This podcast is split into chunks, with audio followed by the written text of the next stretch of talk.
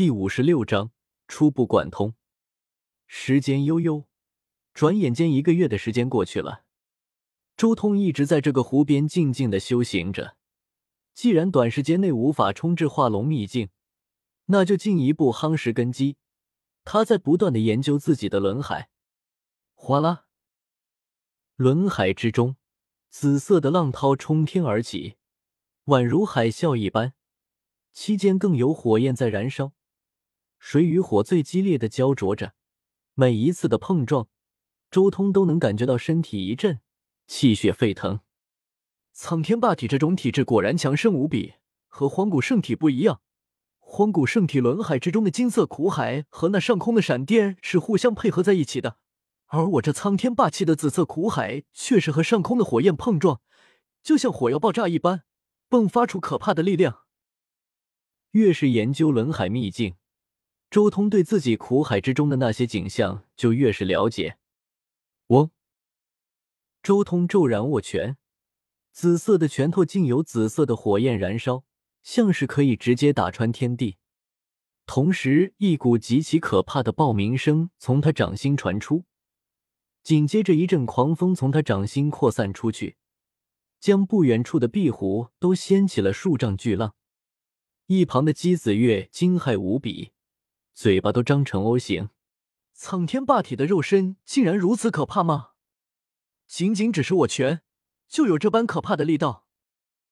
呵呵，霸体真正强大的地方，你还没见过呢。周通嗤笑一声，随即继续盘坐下来，继续研究着自己的轮海秘境。他能感受到自己的轮海秘境之中，原本一体的轮海。中间却掺杂了几滴不一样的水滴，不论如何都难以融入到那一片大海之中。我所得到过的经文，文海卷一共有《道经》《紫阳经》《金乌经》《地蓝经》《羽化经》《圣体经》《不灭天宫》《帝尊经》《黄金古经》《恒宇经》《乱古经》《血黄经》这十二部，其中《紫阳经》和《地蓝经》都只是大圣级别的经文。对目前这种情况的参考价值很低，《金乌经》《黄金古经》《血黄金》都是一族的经文，不适合人体修行；而《道经》和《羽化经》又都是当事人，所以解决《道经》和《羽化经》不兼容的答案，只能从《圣体经》《不灭天宫》《帝尊经》《恒宇经》《乱古经》这五部经文之中去寻找了。一念至此，周通也开始不断的钻研这几部经文。而就在数日之后，砰，砰，砰，剧烈的心跳声骤然把周通给惊醒了。他顿时看到一颗巨大的心脏从叶凡的轮海之中破空而出，迅速消失在了天际。周通有些无语，叶凡压榨青帝的心脏实在是太狠了，搞得青帝的心脏都忍不住跑路了。翁龙，又过了数日。忽然间，周通身上骤然燃起了一层绚烂的紫焰，其轮海之中传来了一阵宏大的道音，好似诸天神魔都在那里诵经一般。而此刻，在周通的感知之中，那轮海秘境之中，一滴不一样的水滴，竟然开始缓缓化开了，好似要融入到那原本的大海之中。没想到。真正能帮我初步贯通道经和羽化经的，竟然是圣体一脉的单一秘境修炼之法。没想到这一种秘法，连我这苍天霸体都能修行。周通心中惊讶无比，但是他也明白，自己修炼圣体的传承，那多半威力大减。圣体修行能发挥出一百的威力，自己恐怕只能发挥出二三十的威力。但这二三十的威力。却足以令他初步解决《道经》和《羽化经》不兼容的问题，让这两部经文在轮海秘境有了初步的贯通。如果我是荒古圣体，恐怕这就不是初步贯通了，而是完整的贯通。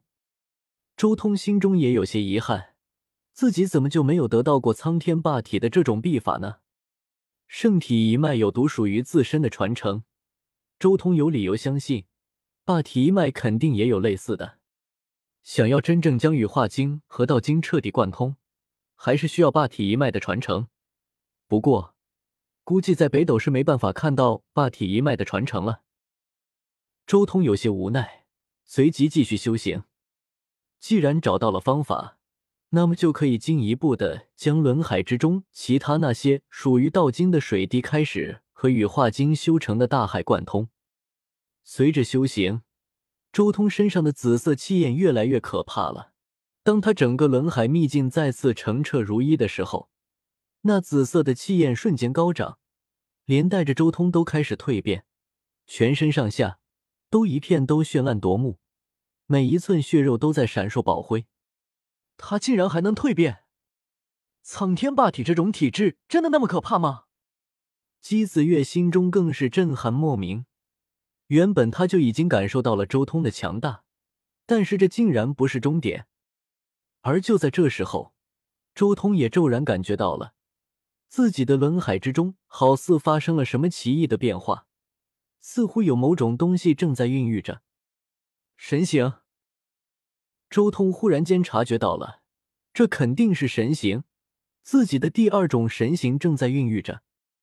苍天霸体这种体质很强，能修炼出多种神形，这是其他体质难以望其项背的。但既然有一个“修”字，那就说明了苍天霸体的神形也是需要通过自身的修行才能缓缓呈现出来的，就像圣体意象一般，同为圣体。但是叶凡的意象和他的弟子杨希就截然不同。叶凡的意象是锦绣河山、阴阳生死图、仙王临九天；杨希的意象是苍龙、朱雀、鲲鹏等诸多先秦神兽的意象。不同的原因很简单，那就是因为两人的经历和所修之法不一样，尤其是晋级四级秘境的时候不一样。叶凡晋级四级秘境的时候，他使用的是悟道茶。其中一片悟道茶上的图案正好对应他的仙王临九天，另一片悟道茶的图案正好是阴阳太极，还有一片悟道茶上有山河隐现。至于杨希的圣体意象如何成型的，没有谁知道，但那多半和他的祖上有关。如果叶凡的经历发生了改变，他的意象也肯定会出现变化，不一定是原著中的那几种意象。我的第二种神形竟然在这个时候开始孕育了。周通感受着这一种神形，心中闪过一丝好奇之色。自己的第二种神形究竟是什么呢？虽然不清楚第二种神形到底是什么，但是我能稍微加点料，自己去促成一下。接下来一段时间，我就主修麒麟宝术了。虽然十凶宝术之中，周通得到雷帝宝术的时间最长。但是周通也明白，相比较雷帝这种稍微偏向于法师型的师兄，他更适合麒麟、真龙、天角蚁这等肉身强横的师兄，所以他也就只能选择麒麟作为第二个神形的选择了。接下来主修麒麟法，那么就需要一个对手来磨练一番。正好太玄即将山门大开，我学会接字秘后，就直接开战吧。不过在此之前。